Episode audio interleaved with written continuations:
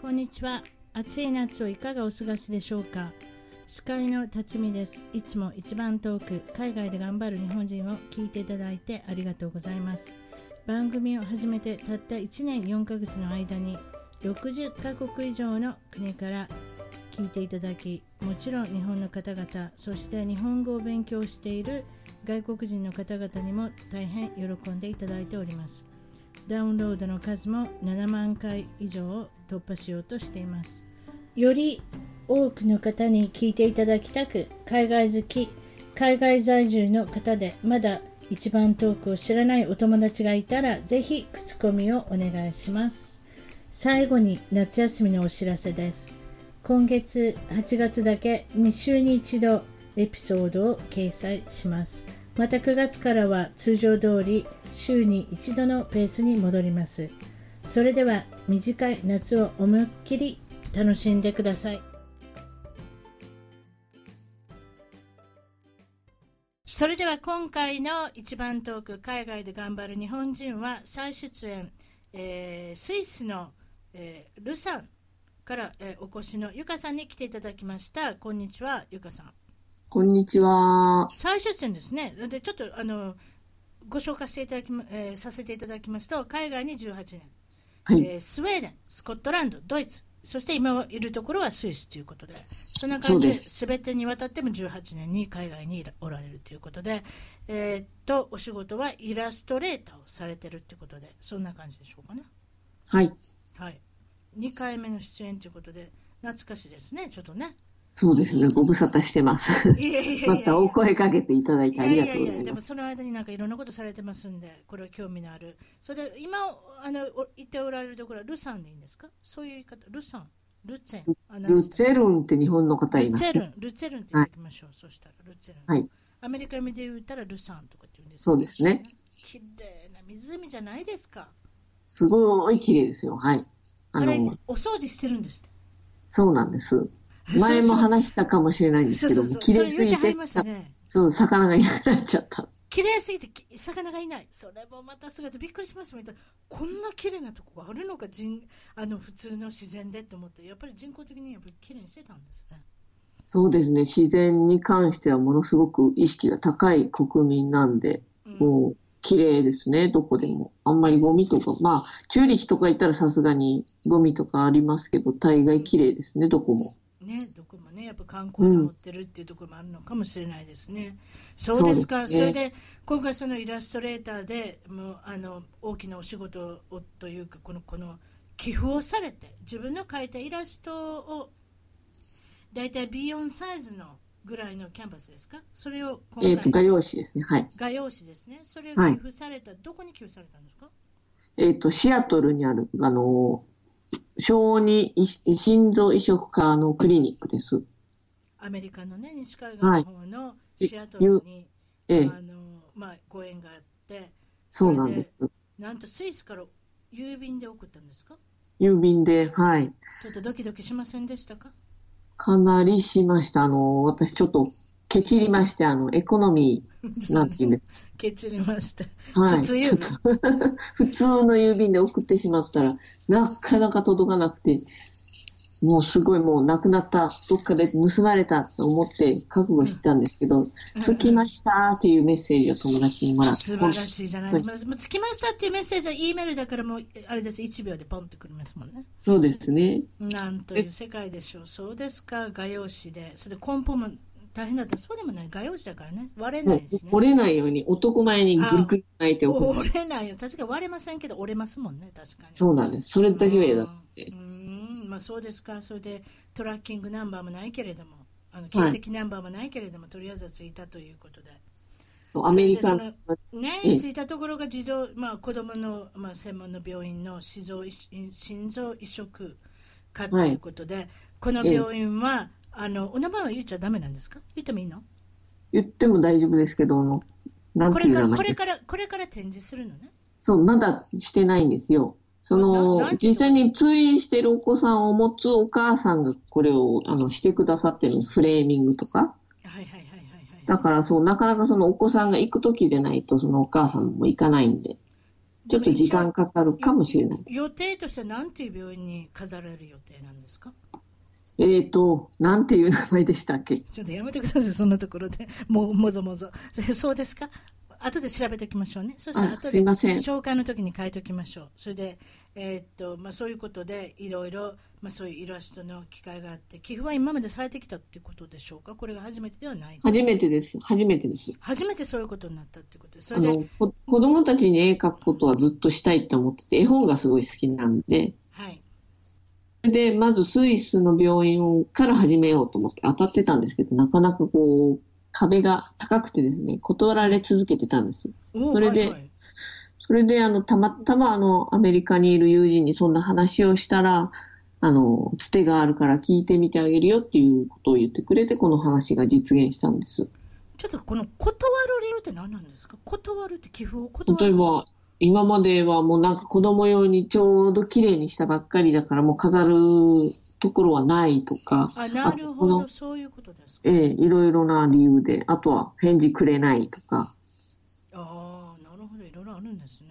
例えばこの心臓移植っていうことに関しては、日本の患者さんもシアトルに渡って、そういった移植をされてるってことですかそうです受けね。てるっ毎てことです年よね数、数人いるって聞いて、それでなおさら、あ、私も海外で頑張る日本人として、ええ、そうですね、そういったそうところで、ゆかさんの名前がちらっと書いてあったら、もうそれ素晴らしいことですもんね、そうですか、そのその他に、えーと、ついこの間ですか、もうい今から発売、えーと、スイスのことを紹介した観光の本、これは、えー今、アマゾンの方で発売されてるってことでいいんまですだです。6月の29日です。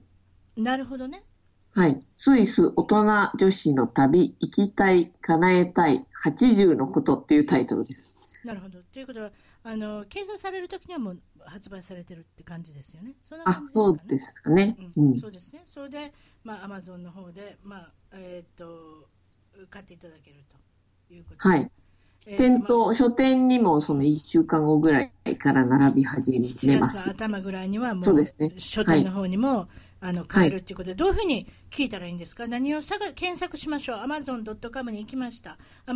amazon.co.jp に行きました、なんて入れましょう、検索で、えー私のですね、スイスの、あの、オフィシャルな名前、えっ、と、なんて言うんでしたっけ、公公式名で、ネップフリン松橋ゆかっていうんですけれども、その名前で、ねにプーですね、風に丸にプーですね、ネプーフリン、はい。はいこ。れ、ご主人の名前ですね、多分ね。そうです。はい。で、松それに橋優香。ま、はい。松は漢字の、あの、松の木の松に、ええ渡る橋、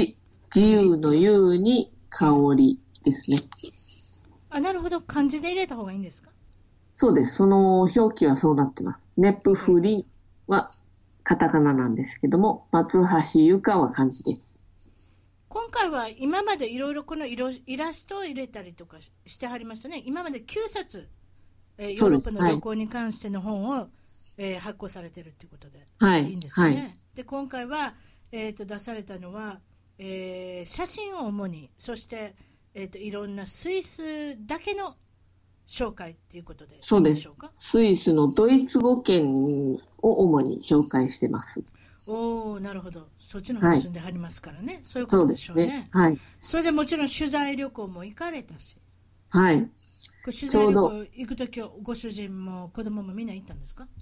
行く時もあれば、一人で行く時もあれば、私の友達がちょっと、あの、詳しかったりする土地だったりすると、友達に付き合ってもらったりとかして、んいろいろう、いろいろな方法で取材をしてまいりました。うんそうですかやっぱりそのとこそこに住んでる人が実際この旅の本を書くっていうのは一番いいことでしょうね一番やっぱりよく生活からして見てるわけですしねそうですね、ずっとスイスやりたかったんです。前も、あの、イラストではやってるんですけれどもえ、えええええええ、例そえばれだとかはらどどこに泊まったらいいとかどこで食べたらいいとかなんかそういうこともいっぱい書いてあるんですかもちろん観光書いてのます名所も書いてますけれども、はそいういうことでしょうか、ね山の見どころとか、あとご飯ですね。私がいつも外国に行って一番知りたいっていうか、まあ、何がそこで美味しいのかとか、と特にスイスは重要ですよ高いですから高いし、こう、ちょっと間違えると美味しくないものに当たっちゃいま高くす。てそう高い出したはまずかったらどないすんねんゆかさんの本蹴り上げてどないしますのいやそんなことないですけれ どもだからゆかさんの本を見たらそうやってあのあなたは損をしませんよとやっぱりあはいのお金を払っていただいた価値があるような場所を、はまあ紹介してるっていうことそれ一番大きいですよ私なんかでも大失敗してますもんなんかスイスでなんかそういうのあの思い出しましたけれどもそうあ、本当ですか。えね、えどこに行ったかその聞かないでくださいもうもう遠遠いの昔なんで忘れましたけどないかもしれない。ありえますね。もうまずいところはないですね。大大概ね、そういうことです。どこの国でもね、そうですか。それでカメラももちろんカメラ持って、これは一眼レフのデジタルのカメラを持っていろいろはい撮影されると。ということはなんかやっぱり勉強もしたんですかカメラのやっぱりこの写真を載せていただくにはどんなカメラだけっていうんではなくて、私、あの、大学、美術大学出てるんですけあどそもう、そうそうそう。ええはいはいそこで工芸家に出てて、自分が作った作品をこう写真で撮ってプレゼンテーションとかに使う際のうん撮り方とかを教わるので、週に 1, 回はありました、授業が。うん一眼レフでの撮り方、うん絞りの数はどのぐらいにするかとか、そういうのは一応一通りを学んだ、な学びました。あの聞いていいです。どのブランド買いましたカメラ。ニコン、ニコンの、まあ、安物ですけど、すいません。ニコン、ニコン。ニコン、はいニコンって言わないんですよ。アメリカってナイコンって言うんですよ。ヨーロッパナイコンですかニコナンイコでンっすて。言うんですよ。ニコン。ニコンの方がええの、なんでナイコンになったのかなちょっとわからないんですけど。あんまりこう、そのまま読むっていうのは、英語ではないんじゃないですかナイツとかもそうです。ミノルタはミノルタやで。富士も富士やで。マイノルタとか言わないですか マイノルタ、マイノルタ言わない。マイノルタ、それむちゃくちゃすぎ。ちょっと、あ、でもキャノンもキャノンやで。でもなんかニコンだけナイコンやね。なんででしょう初めて聞きました。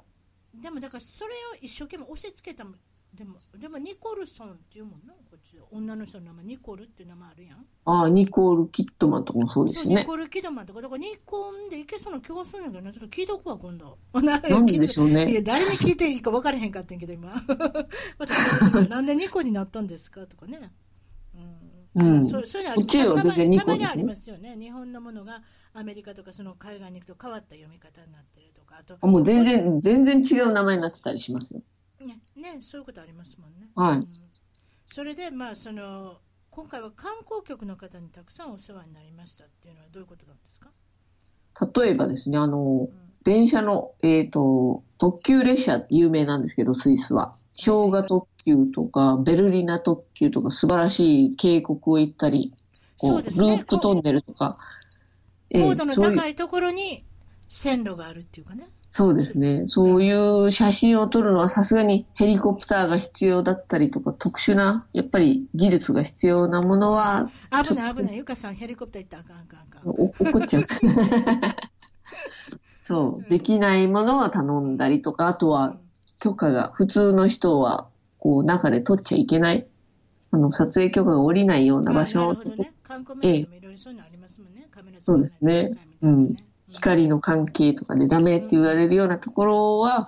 もう全部観光局の方にお願いして写真を提供していただきまなしるた。ほど、まあ、ここはいあの貸し出してはくれるでしょうね、どどっちにしても宣伝になるわけですからね、そうですねそうですねうんそうですか、それで、えっとその今まで9冊出されてると、このヨーロッパに関していろいろ出されてるんですけど、これも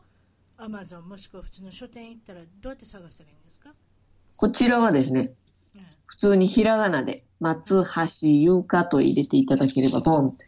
アマゾンだと多分そあーよかっの、たスイスのも出てきます。やっと簡単になった、よかった。はい。簡単に なります。私でも結構ひらがな そうですか松橋ですねそうです。松橋松優橋香さんで、えーポンと検索したら出てくる私もやってみましたポンと出てきましたんで出てきました。 9冊ほど出てる中でそれで、まあ、あの私のお話したいことはですねイケメン いきなりつケメンけつけつけつけ麺じゃないですよ今流行ってるつけ麺じゃないですイケメンかっこいいヨーロッパの男性はどこにいるんですかってゆかさんに聞いたら「はいここにいます」っておっしゃっていただいたの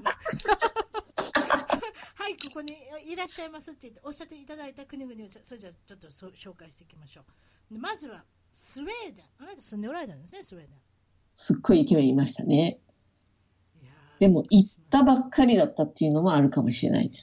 あるんですよ実は、ね、もうねが外国人のかあのかっこいい人に慣れてしまったんですよ私たちも何十年もいて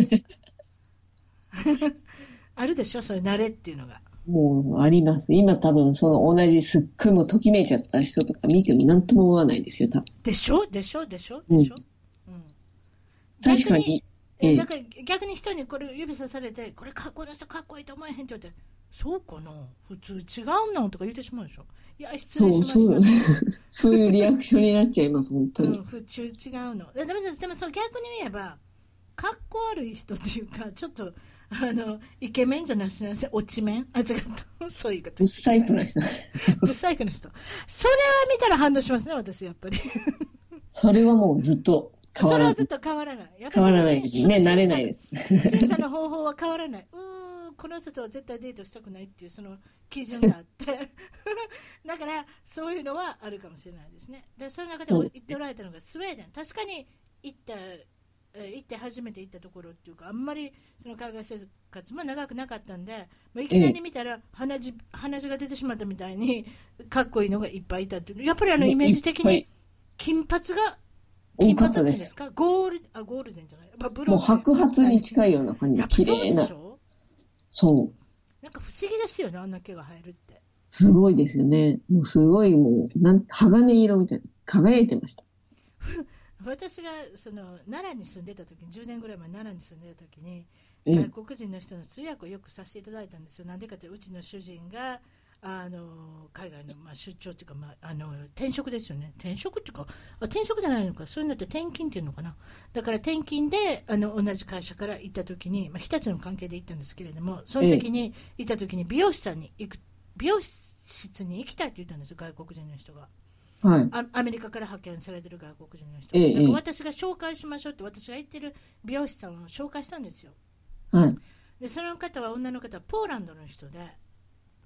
でポーランドの人でもう白髪っていうか金髪だったんですものすごく毛長くてあ、いそうですよね、ポーランド、ね。そしたら美容師さんの人が私にですよこういう毛がずーっと下から生えてるんですかって言ってそのそのそのあたり何を言ってるんやってでもそれぐらいなんか気持ち悪いぐらいに本当に根元まで毛毛の本当に根元まで見てすごかったですよでもそれぐらいだから不思議なんですよやっぱああ、そうでしょうね。もう、普段、そんな触ることないですもんね。りうんうんでもやっぱスウェーデンっていうのはやっぱりねどっちかっていうとに日光量も少ない国ですからもっと白くなるんじゃないですかちょっとわからないですけどどうでしょうなんかもう多かったですよ、金髪。もう、茶色くなっちゃう方もいますけど、そうい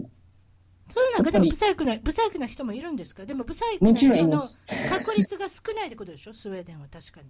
そうでしょう。そうですよね。うん。うん、まあ、い今見たらどうかわかんないです。正ありえ直。ますね。ありえます長いこと言ってないんで。次はフィンランドフィンランドは美美女が多かったです。スウェーデンも美女が多いってことじゃないのやっぱ男なのん人かがかっ、こスウいい。ェーデンも美人多いんですけど、ごっついイメージがあったんですよね。あと気が強くて、ああ怖い背。も、背も高くて、お尻も大きくて。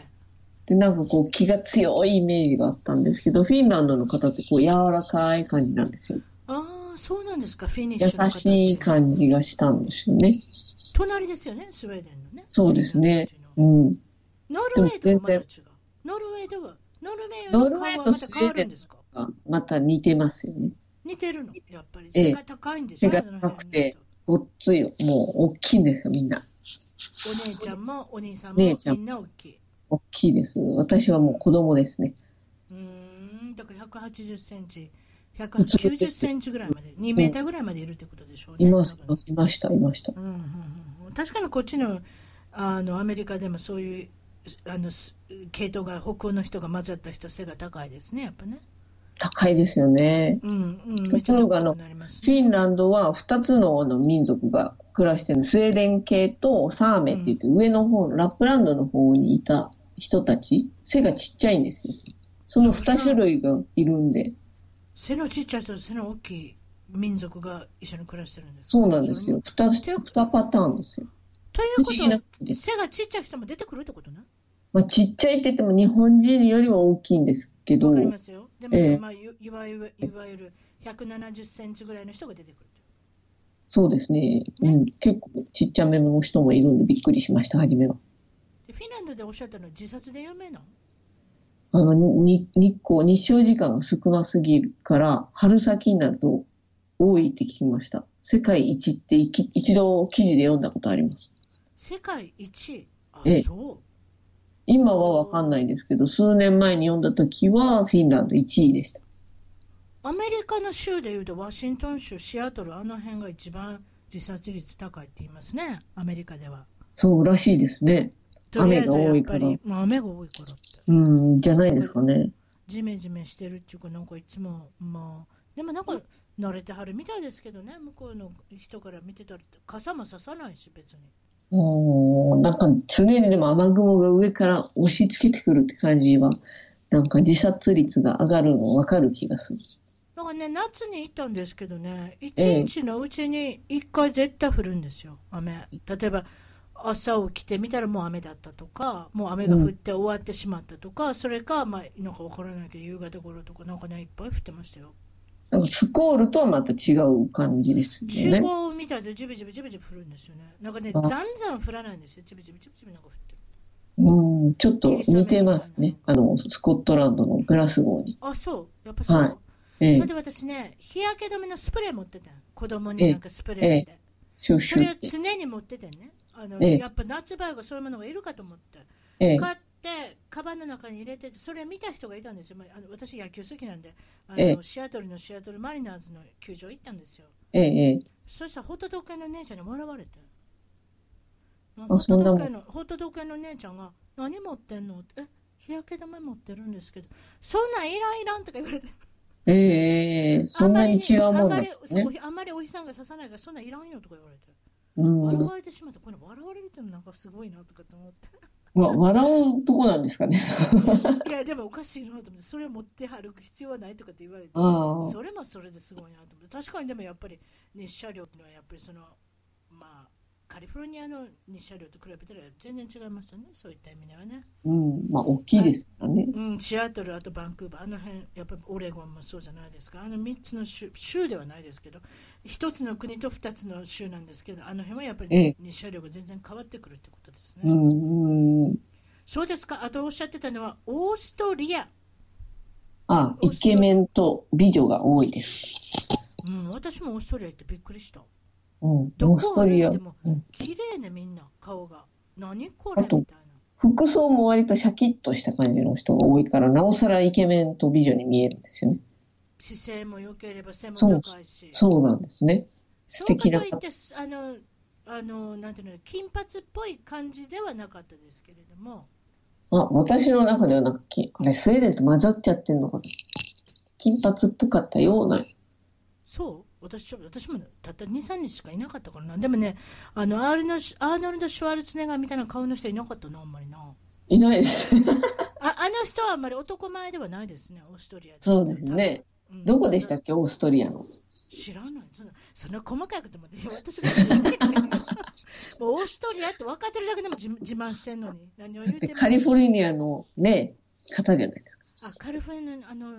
なんだ州知事様になってありましたもんね。そうですよ。うんなっただから知ってるかと思いました。いやわからわからないななったあんまり興味な しああんまり地図としてあの上手にしなかったからもううんあれですね、うん、それから、えーっと男前は北ドイツ南イタリアこれどうですか北ドイツ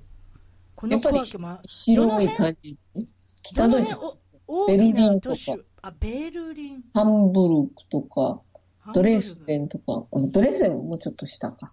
うんまあ、北ドイツっていう、やっぱり、そうなですそのハンブルク南ドイツと違うの民族がそういうことそうですね、あのー、南ドイツっていうとミュンヘンで、ちょっとビビールうんビールが大好きな人たち、あとしょっぱいお肉とか、うんうんだからちょっとお腹が起きない方が多いんで、あんまりハンサムな印象はなかったかな。ああ大きな人いっぱい入りますもんねビールのイメージだアとルねプスが出てくるんで、うんうんうんなんか山の男のイメージで、田舎臭いんですよ。うんうーん怒られちゃいます。こんなこと言ったら。いや大丈夫ですよあと南イタリアって結構い意外だなと思ったんですけどわ私の好みかもしれないんですけど、すごいみんなイケメンに見えました。海の男、泳ぐのがすごい上手だったり、おおすごい肌が黒くて髪が真っ黒なのに目が真っ青とか、グレーとか、ああそれってすごい。それでドッキリしますよ、今でも。そうなんです。綺麗でした。うんうん、例えばびっくり JQ マガジンとかで、まあ、別に JQ マガジン間違ってませんけれども、例えば、はあいの医者の事務所とか、医者の事務所で、医者のオフィスとか行ったらありません、じあの雑誌とか、そういうのね見てて、こうペラペラめくってて、本当になんか、あれですよね、髪が黒くて、あの色も黒い方が、目が真っ青なブルーって、あれは珍しい、あれドですッキね。リです、ドッキリ。うん、ああいう方ってあんまりこっちではもういないのでね、でもやっぱそうり、かもしれない。うん、だからやっぱり南イタリアってそういうドッキリの人が出てくるんでしょうね。いいましたね。うんそうですか、ベルサーチのモデルとか、ジェルジョルジョ・アルマーニのモデルとかなってそうですよね。そんな感じですよね。かっこいいうです。ーん、そうですか。うんはいすまあ、そスイス出てこなかったんですけど、いかがですかスイスは別にいいないです。コメントコメントはいないってどういうこと よでもスイスも、あれでしょフランス語喋る人と。違うのドイツ語喋フるラ人ンと。ス語、ドイツ語、えー、イタリア語、あとあ、イレタリアト語ロもある、ロマンシュ語っていう、ちょっと独特ロマなン。シュ語それはもう0.3%ぐらいしか話されてない言葉なんですけど。というということは顔だけ見てたらドイツ系の顔とフランス系の顔と混ざってるってことあとそのまあみんな、スイスはもう土地的にこうヨーロッパのど真ん中なんで、ぐちゃぐちゃにもう混じってるんで、はいフランス語を喋るからといって、それ顔でわかるかって言ったら、あんまりわかんないですね、正直。本当そういうもんなんだねイタリア語圏まで行くとちょっと違うかな。イタリアの文化がちょっとこう、そうね濃くイタリアと接してますからねそうですね。そういうことでしょうねそうですか、うん、でその話とちょっとあのあれですけども例えばサッカー好きですよあなたはい、好きです。サッカーで誰な誰が好きなんですか誰というかチームは何が好きチームは私ずっともうミラン、ミラノの AC ミランをずっと応援してます。ああ、言ってました。ツイッターにも言ってありますね。ツイツイッターも言っとかなきゃいまあきませんね、後でね。そうですか。それで、その、えっ、と、ミラ、なんでミラノも好きなのあの、昔十、十何歳だったんですかね、あの、いワールドカップのイタリア大会が90年にあったんですよ。1990年。はいそれでもうサッカー、釘付けになっちゃって、その時のイタリアのチームがもう、私にはなぜかすっごいかっこよく見えて、ああ、そこから始まっちゃいました。そこから始めたから南イタリア行ったらもうなんかびっくりしたのかもしれませんね。それもあるかもしれな いです。それもなんか今それでちょっとあの関連したような気がしてすごく嬉しかったんですよ。そそれもあるのか。それと関連して、例えば今でもかっこいいと思うサッカー選手誰ですかまあその実力は別にして。実力を別にして、あの、い今誰だろう、特に、うん、あんまりいないの考えるほどでも考えなるんかあほんどまですりか昔はそうやって選手かっこいいとか見てたんですけど、うんなくなってきちゃうんですよねも。う結婚して子供できたら終わりです ねとりあえずはこぶつきになって終わりですよだからそういうところは、うんすごい好きな選手っていうか、かっこいいじゃなくて、プレーが上手で、わあ、かっこいいって思う人がい確るかに確かに確かにそういうふうになってくるんですよだんだんもそうう顔はどうでもよくなるもっと実力になってくるあ例えば、レアル・マドリードにいた、いるいるか。ベンゼマ選手とか、全然かっこよくないんですけど、すっごいプレーとかが私は好きでお。ーはいはいかはいっこいい私もわた私もそういう野球の見方になってきましたからねまあ過去人はたまにいますけれどもねでももうあんまりときめかないですね別にそれが何みたいなこうみんなが、そう、騒いでるロナウドとか別に、かっこいいですけど、そんなキャーっていう感じにはロなナらルなドいさ。ん、ポルトガルですかポルトガルですね。でもスペインでずーっとやってて、もう対談するみたいですけど。大変そそんなお年になられたんですかあの方。あ、このレアル・マドリッドを対談して別のところに。ああ、他のとこに行くということは私またお年になられたからもう。まだまだです全ね。部あまだまだいけますよね、現役けでますね。かっこいい方ですよね。それこそモデルもやっておられるっていうね。うん、体すごいですもんね。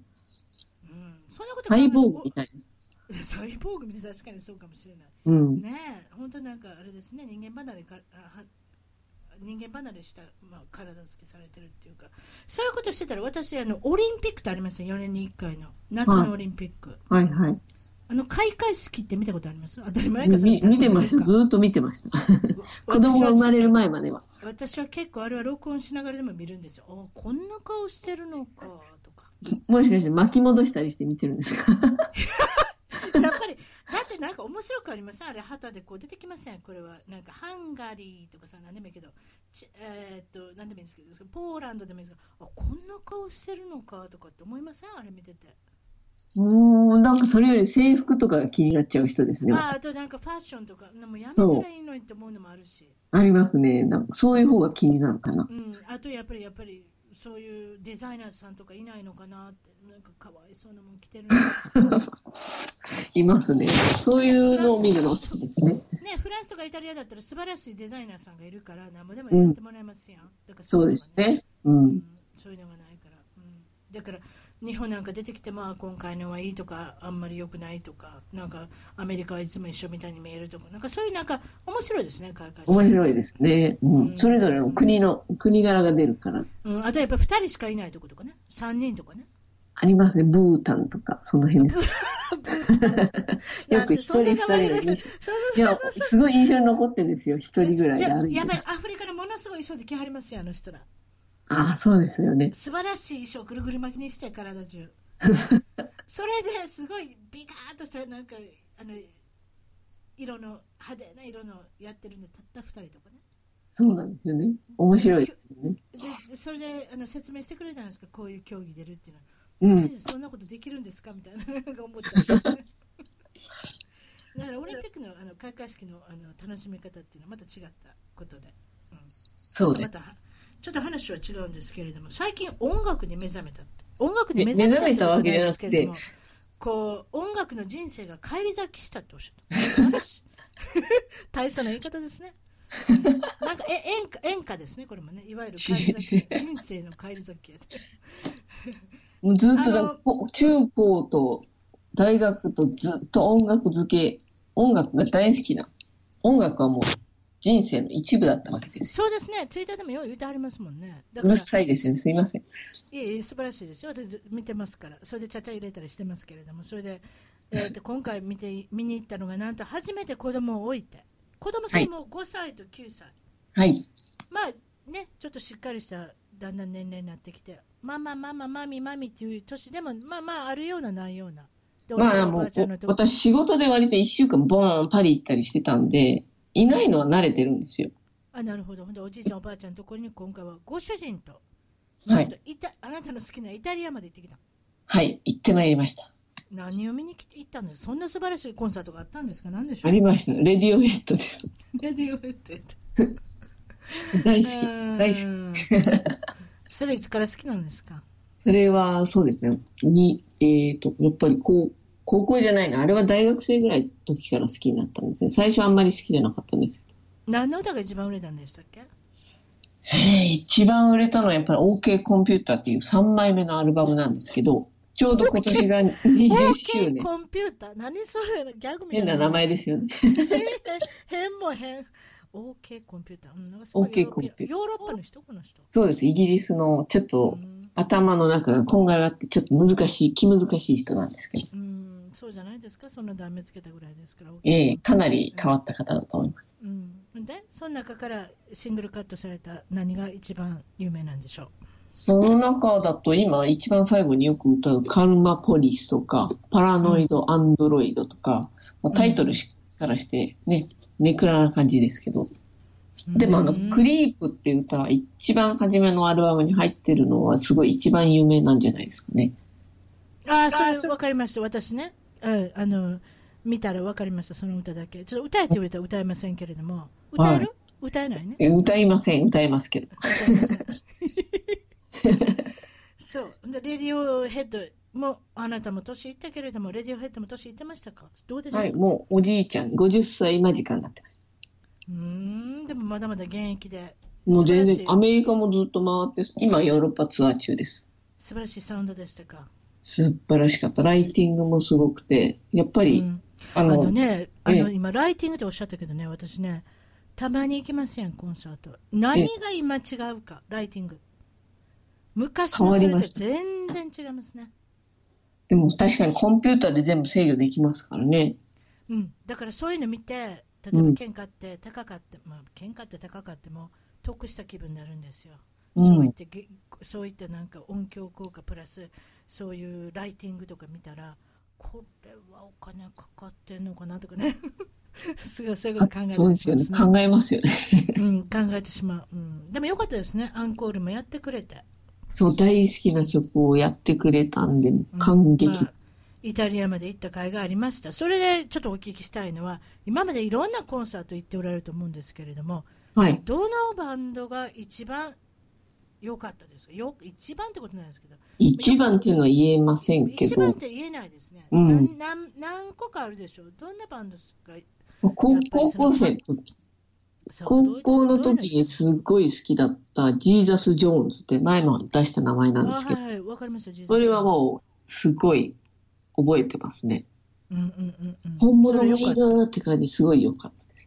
うーんもうアイドルだったんです、私の中で、そのボーカルが。別にそのバンドはアイドルっぽくはないんですけど、わかりますよ。うんええ私の中のアイドルだったんです。すっごジい感ー動ザ。ス、ジーザス・ジョーンズ、一発よ ?2 発 ?2 発ぐらい行きましたそうですね、ビルボードで9位ぐらいまで行ったのは1曲だけありますね。一曲だけあるのね、はいなんとなくわかるような気がしますけれど辰も、巳ジさーん、ザス・ジョーンズ。前覚えてましたよ。覚えてましたね。うんで。ももう一回かけなきゃまた覚えてないんですよ。ライヒアライトナウってやつ。あ、Right Here, Right Now ってそやうつですねそうですあまた歌ってしまった。そこだけしそ こだけしか歌えないってひどいあのこっちでアメリカであの K ロックっていうすごいあの有名な FM があるんですけどもそこでずっと押してましたねジーザあス・ジョーンズ。そうなんですか。うん、えー覚えてますね。うん、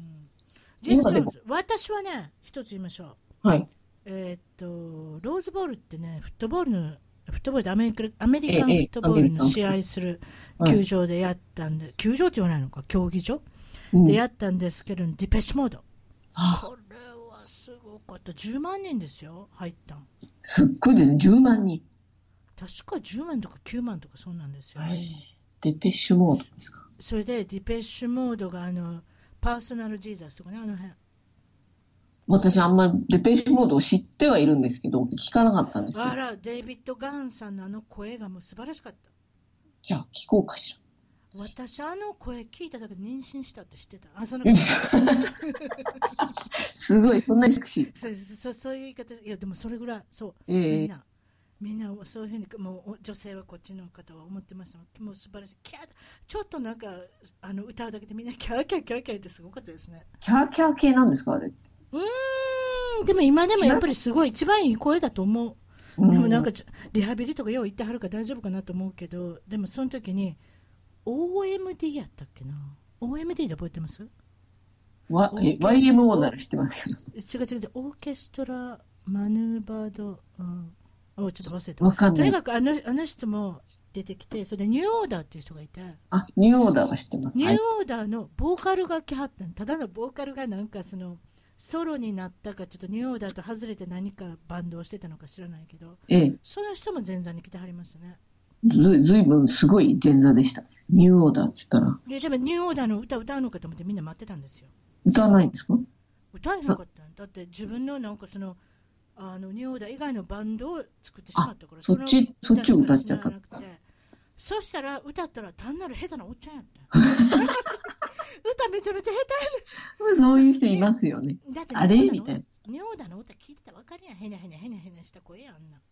アルバムとだいぶ違うぞっていう人いますよ。そうあんなもう編集とかレコーディングのそういうなんかマジックっていうかもううんシンセサイザーのマジックみたいな感じやんだからそれで聞いてなんて下手な人聞いてんねやろと思ってしまった私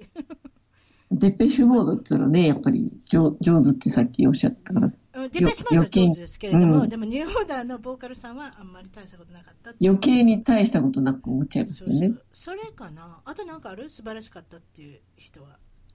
ボンジョビもすごかったです。そう私もそれ行ったうん、すごかった。私なんか3回ぐらい行ったんちゃうか日本で1回行ってこっち2回行ってんのちゃうかな日本でどこで行かれました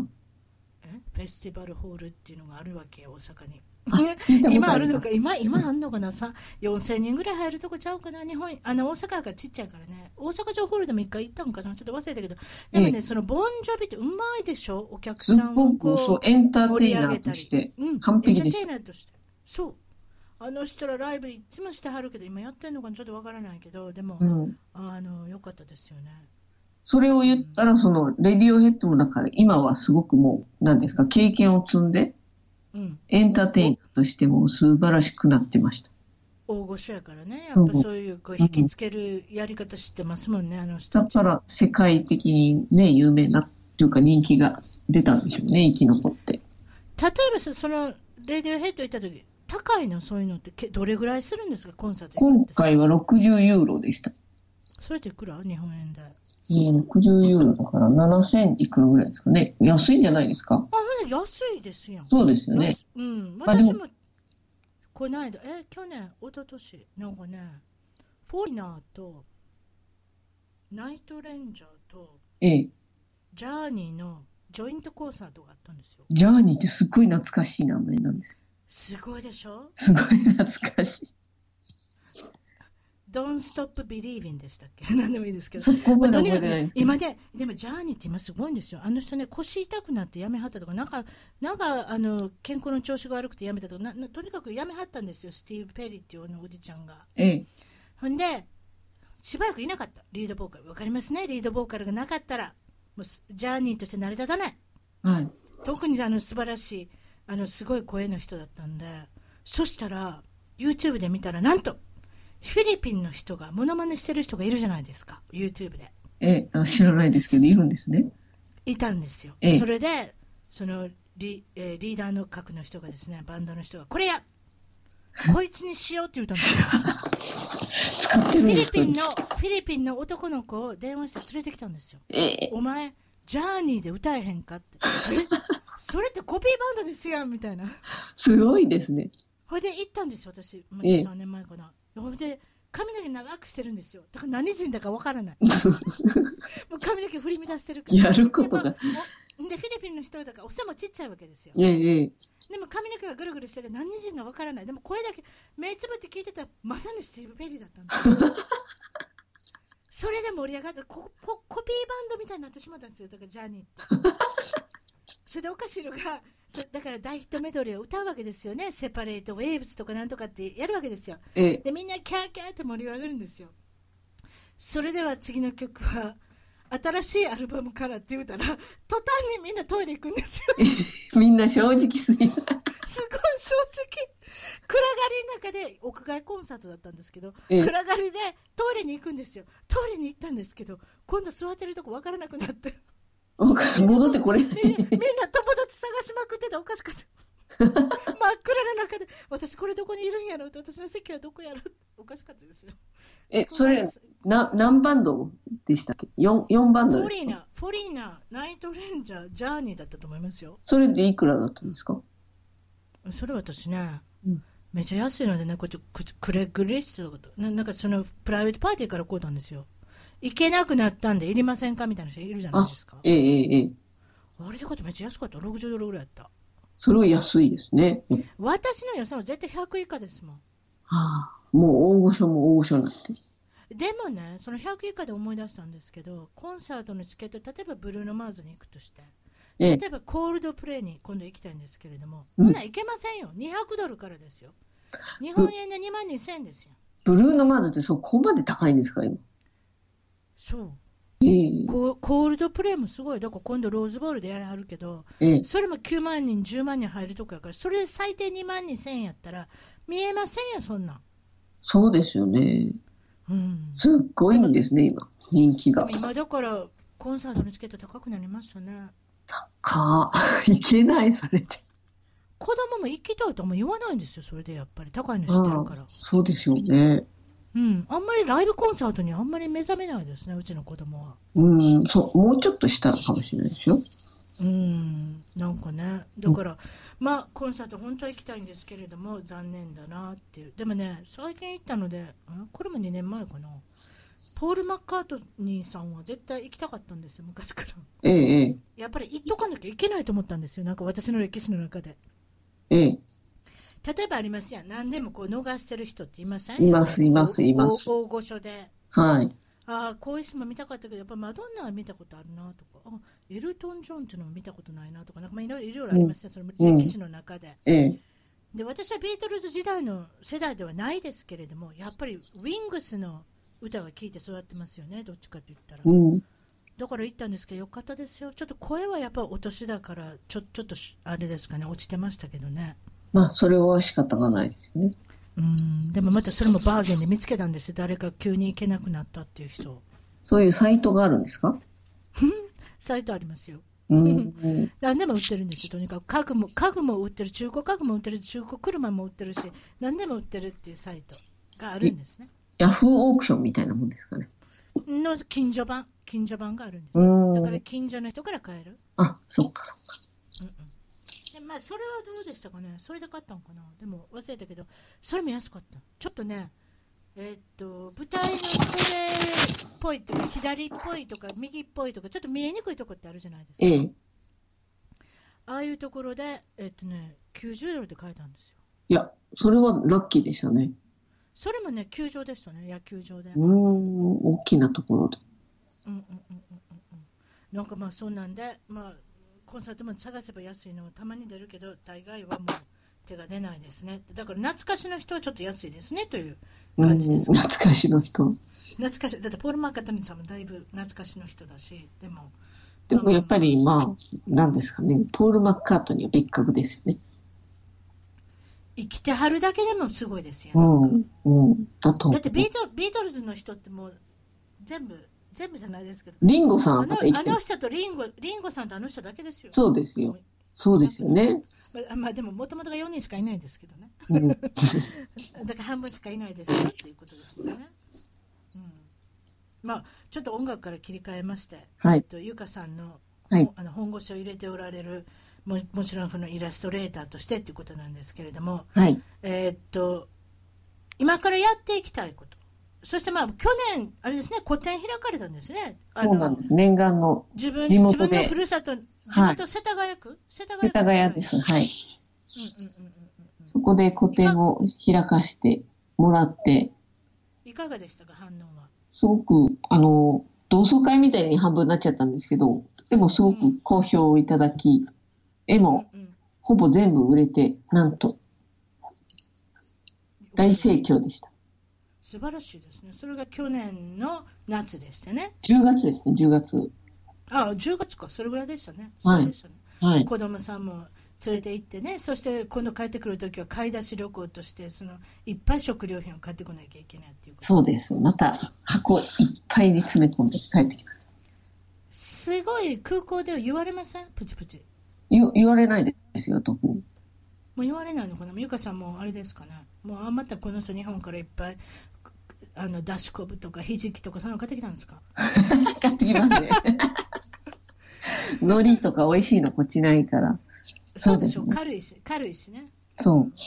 でもあの、空港の人には言われないんですけど、前帰るときに、本当にカートに積み上げてたら、前にいたドイツ人が、私がドイツ語わかんないと思ったんでしょうね。何こんなの持って帰るのかしらみたいな、ブツブツ言われました。全部分かってたんですか。全部聞こえてました。そういうのあります。気をつけなきゃいけないんです。そんなこと関係ないじゃんって思いながら聞いてましたけど。でもやっぱり、だって今住んでおられるところから日本のものを買うのっていうのは大変なことなんでしょやっぱり。そうじゃちなょいっと遠出しないといけないのと、怪しい日本、日本のものなのかっていう感じのものとかですね。どどれぐらいドライブして運転していかなきゃいけないの日本のものを買いに行こうと思ったら。まあまあ、1時間弱では行けるんですけど、うんうん、日本それで食も買いに行くだけでなかなか行かないですね。なかなか大変ですもんね。うん、そう面です倒かくさいですね。うん、うんうんうんうん。それでおっしゃってたのは、その絵本のし挿絵はい。そういった形のおし、まあ、お仕事を中心にこれから展開していきたいとおっしゃそるうなんですね。最初そこからスタートしてたんですけれども、うんうんあの、徐々にちょっとあの、イラストガイドブックから方向がずれていきまして、あの、旅行の本ばっかりやっちゃってたんですよね。もう10冊ですもん。そうなんです。もう楽しかったんですけどね、私も旅行大好きなんで。ええええええこう日本の方にヨーロッパの良さを伝えるっていうのはすごく嬉しいんですけども、やっぱりだんだうんん子供も落ち着いてきたし、いよいよ、やっぱり私のやりたいことは絵を描くことだ。子供のために絵描きたいっていうのがすごくあるんで、うん。うん、絵本の挿絵したいですね。なるほどね。やっぱりそういうふうな。でもやっぱり人から誘われたら、やっぱり引き受け、引き受けてしまうでしょ。こんなことしていませんか、旅行の本していませんかって。うんあとやっぱ大好大好評ですしね、やっぱね。そうですね、やりたくなっちゃいますね。うん。うん。お子さんの話が出ましたけど、お子さんはおおいくつなんですか、今。今、下が5歳、幼稚園に行ってて、上が9歳の小学校3年生です。おーはいそれでスイスイスは幼稚園から義務教育どうなってるんですかえー幼稚園から義務教育です。幼稚園の5歳から義務教育5歳から2年保育なんですけども、2年間、そこから、そうですね、えーと、中学まで義務教育です。あそうなんえ高校は義務教育じゃないの日本も違いますよね。日本は違うけどスイスはスイスも違います。あらそれは知らなかったアメリカ義務教育よ高校職業訓練学校とかあるくらいですかね。えということはヨーロッパ全体的にして高校は義務教育じゃないの別に行かなくていいの行かなくてもいいと思います。ここあ、えそ、れは知らなかったアメリカ、そうなんですか義務教育アメリカはなんですか義務教育だからだからそのななんていうのその成績によって分かれてるわけじゃないんですよねでもうん中で分かれてますよ成績のいい子のクラスとかえーまあまあなこう、まあ、平均プラスマイナスよりも平均よりもちょっと落ちる子とかそういうクラスありますけれどもクラス分けだをかさられよくてるんですか成績よくできる子のクラスってありますよねこっちはもう完全に学校が変わっちゃいます。できるこのあそう学校、真んだから中の学校。だからこの子たち幼稚園からずーっと同じ子がいてんのもんそうなんですよ。田舎だから。それもすごいですよねまあでも中学で成績が良ければ、隣の町と隣の町、3つぐらいが合体するんで少し大きくなりますけどね。じゃあ日本みたいに受験みたいのないのないです。であもな、いの日頃からの成績を見て振り分けられるんで、日頃から手を抜けないですね。あ内申書ねそうですね。あ内申書って言うんでしたっけそういうのね。確かそういうの内申書って言うんじゃないですかもうだから常に常にいい点を取っておかないと。あでもそれはさアメリカでも言えてますわだから大学行く時にどうするかっていうことこの間もこの間も誰かとおしゃおしゃべりしましたけど内申書ですよね一番重視するのは、そうですねい。やこっちあと今日聞いてたのはうちの子供なんか高校入ってますんで例えば SAT っていうその全国区で行われるええ全米で行われるこう対象になる点数ですよね、ああ、そういうのもあるんですね。うん、そういうのがなんとでもね年に5回も7回もあるんですよ、うわ僕、厳しいそ。れ自分お金があればああるだけ行けれるんですよ勝手にそれでその点数を表示すればいいだけあー私はこういう点を取ってますってだから一般に言われるだから日本みたいにこのね3月に受けなきゃいけない2月に受けなきゃいけないとか1月に受けなきゃいけないみたいな試験は別にないんですよその一発勝負っていうのはちょっと辛いですよね。一発勝負がないんですよだからこの国もうん、美術大学の一発勝負っていうのはすごく不利だなって思う。不公不公平だなと思いましたあーそれはね。難しいですよ、うんうん、だからその一発っていうのはまずないですねこの国スイスとないですね。作文がすごい重視されるおーなんかわかる気がする。それとあとやっぱりその履歴書とか見せて自分はユニークなことをしてる人間が好まれるうーん。なんかいろいろありますよだからその一発勝負じゃないことばっかりをこう探してるみたいなねうん。なんかディベートとかも重要なんじゃないですかアメリカは。そうそうそうそうそういうのもあるんじみゃんなないでの前すでかうまく喋れることとか。だからうちの娘なんかだからポッドキャスト出ようかなって言ってますもん今度、あら、やったらいいんじゃないですかえーだから私のゲストになるっていうか少しそういった感じでするとそれがあのレザメっていうかその履歴あ書あみ、たないななりのまに載するね。うん。だから何も変わっ何か変わったことをしなきゃいけないそうか。そういうのそういうふうになんかアメリカというかなってるみたいですけどね内申書も含めねだからうんいわゆるその一発で受かる滑るっていうのはないっていうねその方がいいですよね。私はやっぱその方がいいと思うんですねストレスがだいぶ軽減されません例えばその SAT っていう試験に関しても5回も6回もあったらなんとか自分は風邪ひいてたからダメだったっていうことがないでしょ例えそばうで風す邪ね。ひいてチたャらンス次まはた多受け分ればいいじゃなそいうですか。うん。また2ヶ月後に受ければその全米かなんかのその5科目かなんか知らないですけれどもそういった試験を受ければいいじゃないですか、そうですよね。うん、私も大学受験はすっごいプレッシャーで、前日吐きましたもん。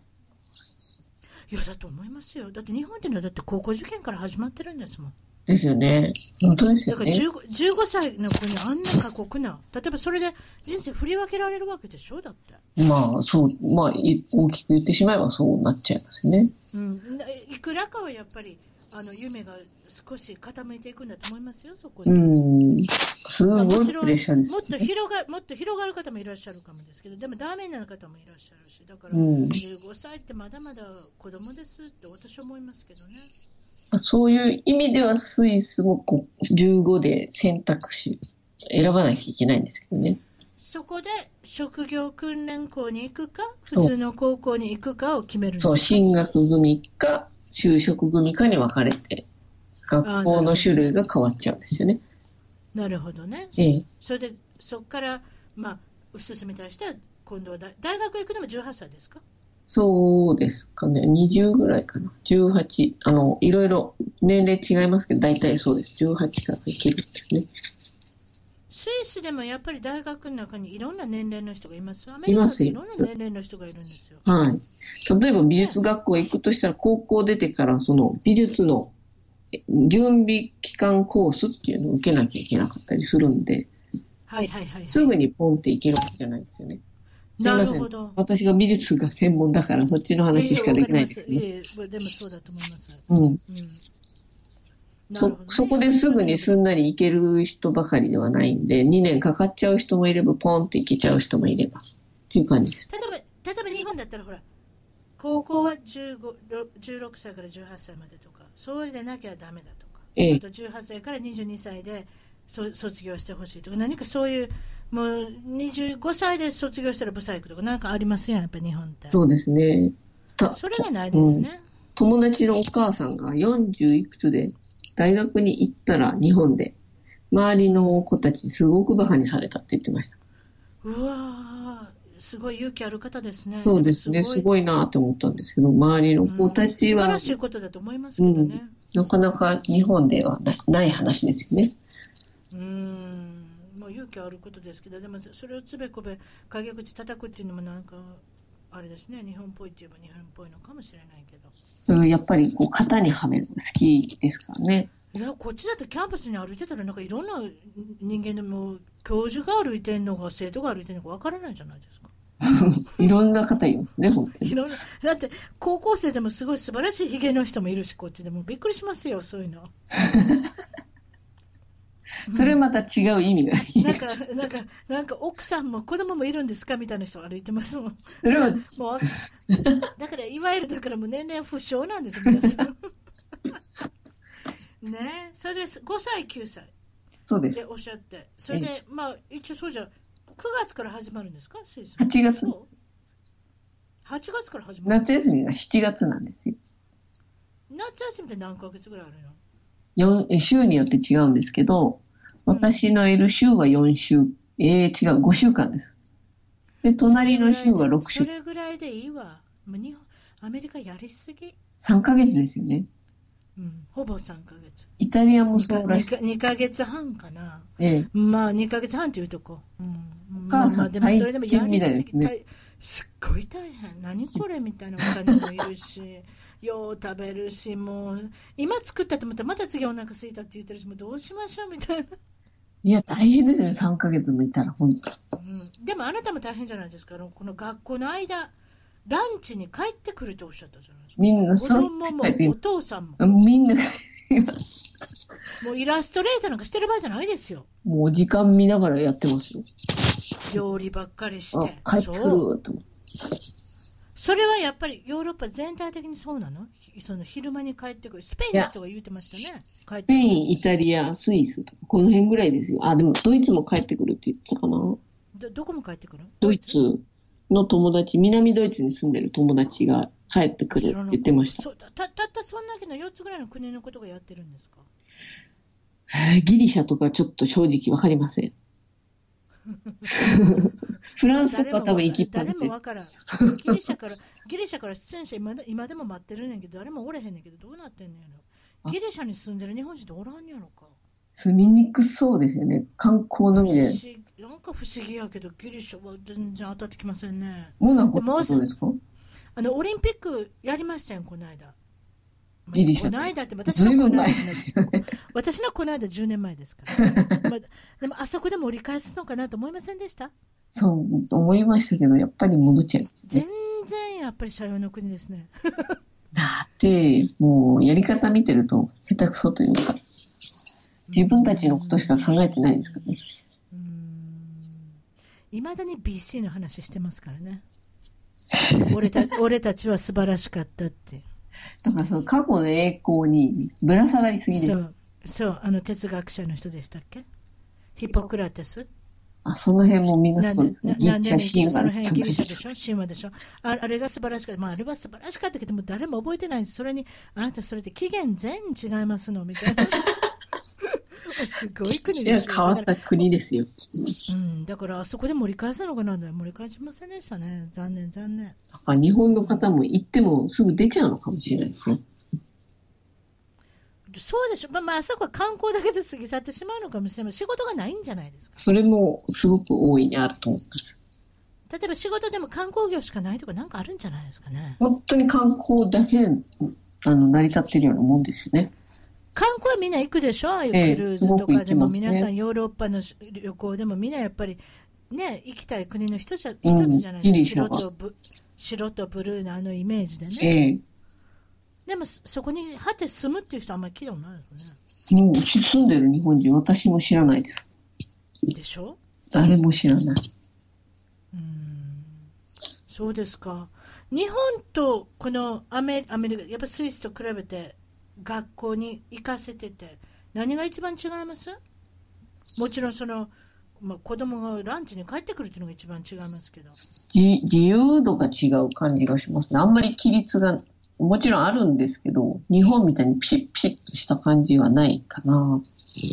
あとは、そうです。みんなの前でどんどん喋る練習をさせられているとか、そういうのもあ違うなって思いますね。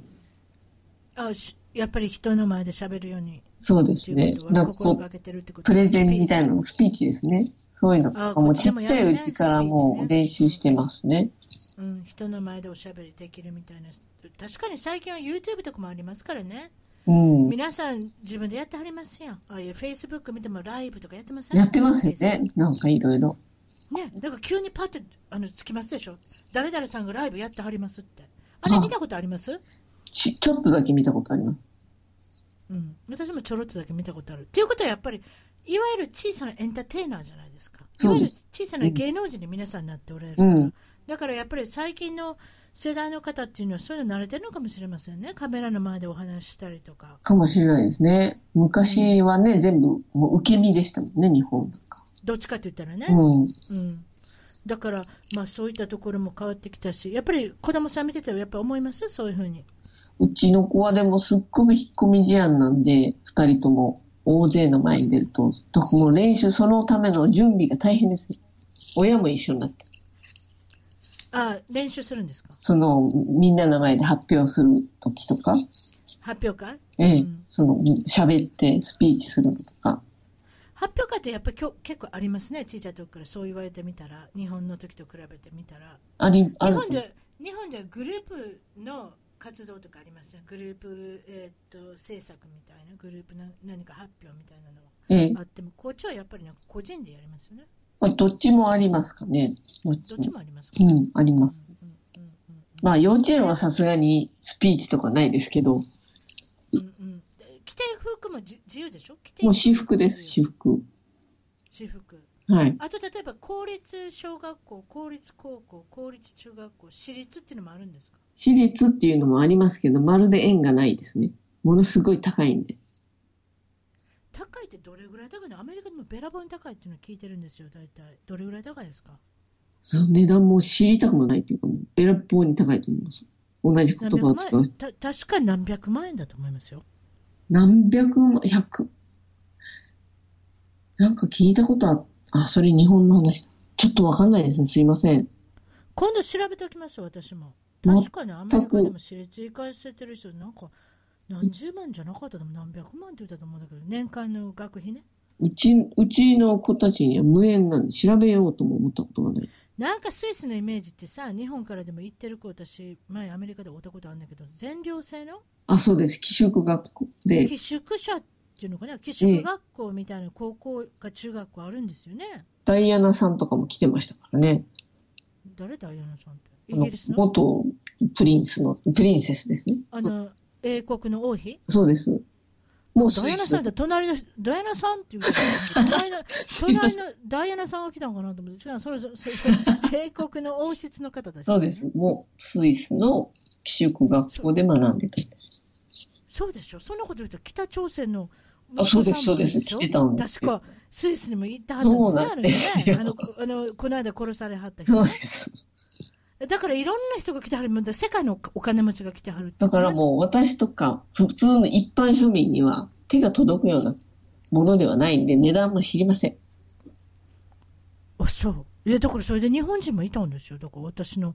この辺でちょちょっと昔になりますけど知り合った人で行ってはりましたよ世界どこでご主人と知り合ったんですかって言ったらスイスのあの寄宿学校でええ。全寮制のところで知り合いましたって日本人が行ってるんですかそれはすごいですねって中学校から行ってるって言わはったよええ、すごい、すごい。すごいすごくない中学ご校いから行かされた中学校って言ったと思うよ確か。で、お、お母さん、お父さんはスイスにはいないんですよね。 何は言うてないいるわけないだから確か九州お送り込んそう ですよそうか。ちょっと何言う基本的なこと間違ってませ ん九州から送り込んだんですよ先話聞けって感じです。生にいやでもそんなことないですけどでもやっぱりいやそれってすごいなと思ってええ、えやっぱえ、やっぱり独立心旺盛な人でしたけどそれはそうにもなるでしょうん、なら、ならざるを得なうい。中学校からお前行けって言うとはいって言って行った行ったものの誰もおれへんからみたいなよく頑張りましたよね。でも多分クラスメートの中にはそういう有名な人いっぱいおってんやろなでしょうね。すっごそういいうふうに考王え家るの、と。ね、王室の人とかいたそんれってなんか、それってなんか固まったところにあるんですかそういう。なんか山山の方、サンクトモリッツの方とかなんか、もう全そう然で、すよね。なんか、えなんかそうやって固まったところにあるんですよね。そうなんです、そうなんです。だから、私、アメリカ、アメリカにそういうのないと思ってて、そういう全寮制のあるねんて。あるんですかうん。やっぱりね、お父さんお母さんのあの、特にお父さんのお仕事で、いろんな外国に行かはる人って、一つの、何、うん、もう、もう、だからそういう人が入れてしまうってこと。うーん、あ、そうなんですか。大学の全寮制入れる人っていうのは私の知ってる限りではいろんな国にお父さんがいろんなとこ行ってしまうからそれで一緒についていってると大変そうおですも母んさんおね。母さんは一緒についていけはるけれども、うん子供は一緒についていけないから全寮制に入りなさいって言ってじゃあ、週、週末会えるとかもないんですね、その子たちは。そう春休みとかようん、なんかかわかわいそうですね。もう仕方ないですけ私もかわいそうだとど思うねん。ですよ私その人に聞いたんですよアメリカ人、うん、その人アメリカ人だったかなわからんけどまあアメリカ人かないやいやいやいやどっからか中近東の人人だったかなとにかくまあでも外人の人だったんですけどまあこっちで育ったからアメリカ人みたいな人なんですけどええ、で私その人が、うん、56歳の男の子連れてて「あなたはそういうことしますか?」って言って自分の子供に全寮制に入れるってうんうん言うたら、すっごい嫌だったから私絶対そんなことしませんって言ってたわ、やっぱり嫌嫌ですよね。うん、なんかね親をもうやめたと思ったんですってこおあ母、さんと捨てられたってと思ったんです。はいはい捨てられたうわだから全寮制のとこ行ったら私他の友達も全寮制のあのイギリス人知ってるんですけどええ、けん喧嘩すごいんですってよ寄宿舎の中でみんなイライラして。みんなイライラし寂しいかてらもうやっぱり寂しいし捨てられたと思ってるうその反,、ん、まあ、反面っていうか、まあ、もちろんあのティーネイジャーっていうそのあのなんていうの反抗期思もあるんでしょ春期うですか、ね。う思ん。春期反抗期そういうのが全部固まってものすごい勢いでな殴られるって言ってましたいい、怖い。そうなんですか。やっぱそんなんあるんじゃないですかいじいじめとか。ありそうですよね。それは朝の6時から起きろって言われてささあ就寝は10時って言われてそれなんかあるでしょうん。なんかね、集団生活、ただでさえ何かあるのに。屋根うんも、私も屋根の下まで一緒だと。ずーっとずーっと。わ私はそういうこと要しないやっぱ自分の子供に私も無理ですなねん。だから、うんやっぱ自分なりにそのそれがいいか悪いかは別にして自分なりに育てるっていうのがねやっぱりねそうですあのね。やっぱ親としてやってあげれることだなと思うんですよ、うん結果はどうであるねでもやっぱりそういうとこに入れてしまったらいわゆるうーんまあまあ気の毒だなと思ったけどああそうですかって聞いてましたけどね子供からしたらそうですね、捨てられたと思っても仕方がないですよね。うん、私今、今までに寄宿舎、そのヨーロッパの寄宿舎、イギリスの寄宿舎、もちろんカリフォルニアは一人の人してますけど、全部で5人ぐらいしてますけど、全部嫌ですね。あ、みんな嫌だって言ってま嫌すね。あと、子供もいらないと思ったって言ってた。あそんな親になりたくないから。そんなトラウマになっちゃってるんですかそうじゃないですいか。やー、かわいそう。そう。かわいそうでしょ。かわいそうだよ。それそういうのってなんかいろいろありますねだからヨーロッパのなんか当たり前のようにしてああ寄宿舎があって全寮制があってっていうでも中実際ね「ハリー・ポッター」みたいな ちょっと「ハリー・ポッター」やってまたそういうこと言うけど なんかやっぱり寄宿舎とか全寮制って「ハリー・ポッター」とか思い思いません私最初あそうじゃんの、今を生きるって思い出したんですけど、何今生きるって映画知りませんアメリカの。ええ英語英語で何え、え、え、なんだろ英語なのそれう。え、アメリカ映画です。で、今を生きるって、なんていうの、デッドポエットソサイティだ。あ、デッドポイントソソサイト覚えてるあれもそ寄宿舎ですあのロビン、ロビンそうですムロビンウィリアム若ズい、若いマット・デーモンとか出てるあ、その通りです。ブランドン・フレイジャーとか、なんでめちゃめちゃ知ってるのベベン・アフレックも出てたか知らない確。か、出てたよ。ああれ全寮制やな。あそうれですあれ東東海岸には全寮制ようあるな。あ、そうなんですか。あれ忘れてしまった。どんなあれやった話。やっぱり中で悩んでる、こう、せ思春期を迎えた男の子たちのそれぞれの主主人公が何年、何人かいて、その子たちの悩みをいだい抱いそれと先生との関係とか、そういロう。ビン・ウィリアムスがそ先うで生す師範そでうですな。またこう熱い先生なんですけど、ああ、あれはいい映画やってな、確かに。すごい好きでしたね。だからうん、寄宿舎アメリカって思って、それがポンって頭に浮かびました。ああ、東海岸には容器ありそうやな。うん、そうなんですね。全く知らなうい。ん。やっぱりあれですか、イギリスの影響が多い、大きい。あ東海岸ってめちゃめちゃやっぱりイギリスとかのそういう影響を受けてるみたいね。ああとやっぱりほら、金持ちは生まれた、えー金持ちで生まれたら金持ちで死んでいくみたいな。うーん。西海岸ってどっちかって言ったら貧乏で生まれてきても、いつかは金持ちになれるみたいな。成功するんどだっちかって言ったらあそどうっちかだってアメリカンドリーム的なものがうん西にありますけれど、東はどっちかって言ったら、あのーやっぱりそういったところは階級性みたいなね。なんかありますね。よ根ね。付いてるんですね。面白今い。うん、やっぱそう思いますね。うん。またそんな感じ、またそんな感じ、そんなお話させてください、今度またね。面白い。いですね。私も聞きたいです。ぜひ聞かせてください。ありがとうございます。今日は忙しい中、ありがとうございます。いえいえそして、えっ、と、もちろんその Amazon で、えっ、と、発売されるだとか、いろんなことを、あの、リンクの方で紹介しておきますので。あ、ありがとうございます。よろしくお願いしまわかす。りました。よろしくお願いします。そして、そんな感じで、今日はどうもありがとうございまあしりた。がとうございました。さようなら。